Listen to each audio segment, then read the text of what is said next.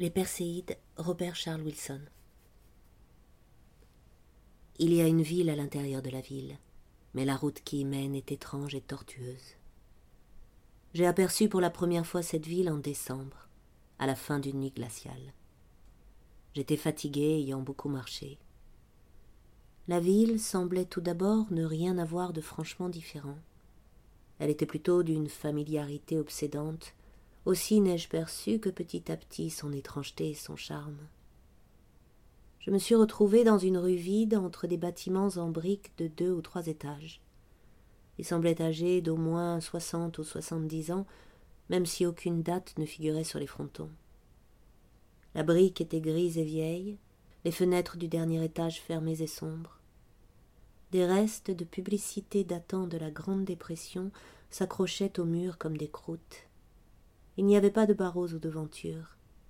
Des fissures parcouraient les vitrines.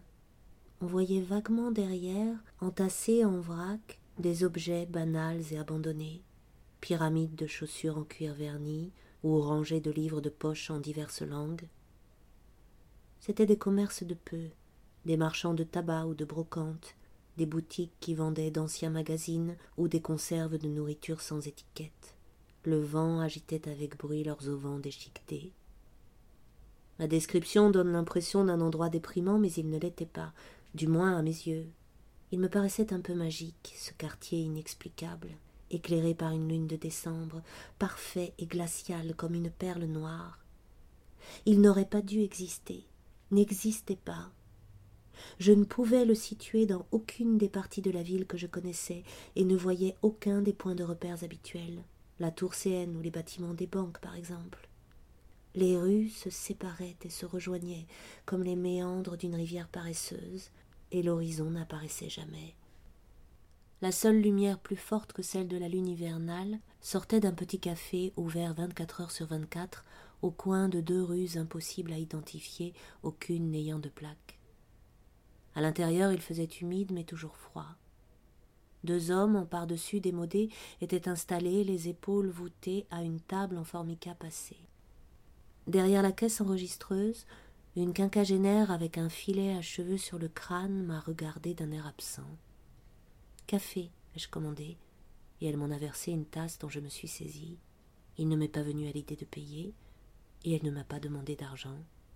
On ne faisait pas les choses de la même manière dans le cœur du cœur de la ville et tout me paraissait pourtant familier.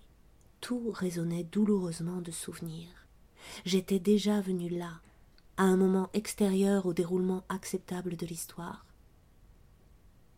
J'ai sorti mon carnet de la poche de ma veste. C'était peut-être là que j'avais inventé mes idéogrammes, ou que la ville invisible avait trouvé moyen de les générer elle-même. Je l'ai ouvert d'un coup, et j'ai constaté sans trop de surprise que les mots étaient soudain parfaitement lisibles. Ça ne m'a pas stupéfait, j'avais dépassé ce stade, mais j'ai lu très attentivement le contenu. Chacune des pages était une lettre d'amour, concise, nostalgique, triste, sincère, écrite de ma main et adressée à Michel. Rentrer n'a pas été sans mal.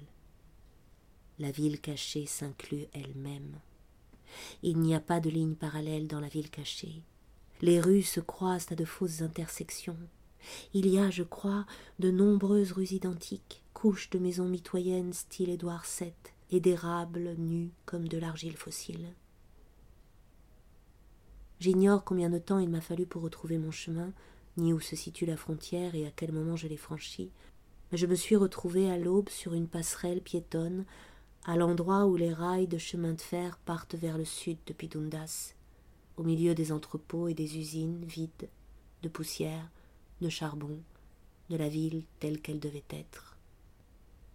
J'ai plongé la main dans ma poche, mais le carnet avait disparu. La plus grande partie est invisible, en ce sens qu'on ne la voit, ne la vit pas. Les déserts de Mars, les étendues stériles de Mercure, les surfaces d'un million de planètes anonymes, les endroits où le temps passe, les endroits un caillou peut tomber d'une falaise et un glacier vêlé dans une mer sans vie, de manière invisible. Êtes-vous allé à pied au travail aujourd'hui ou vous êtes-vous promené après le dîner? Chaque jour, des choses deviennent ou restent invisibles. La boîte aux lettres devant laquelle vous passez, où se situe-t-elle au juste?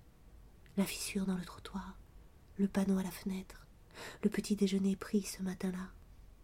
Je crois que je n'ai pas vu Michel. Je crois que je ne l'avais pas vu depuis longtemps.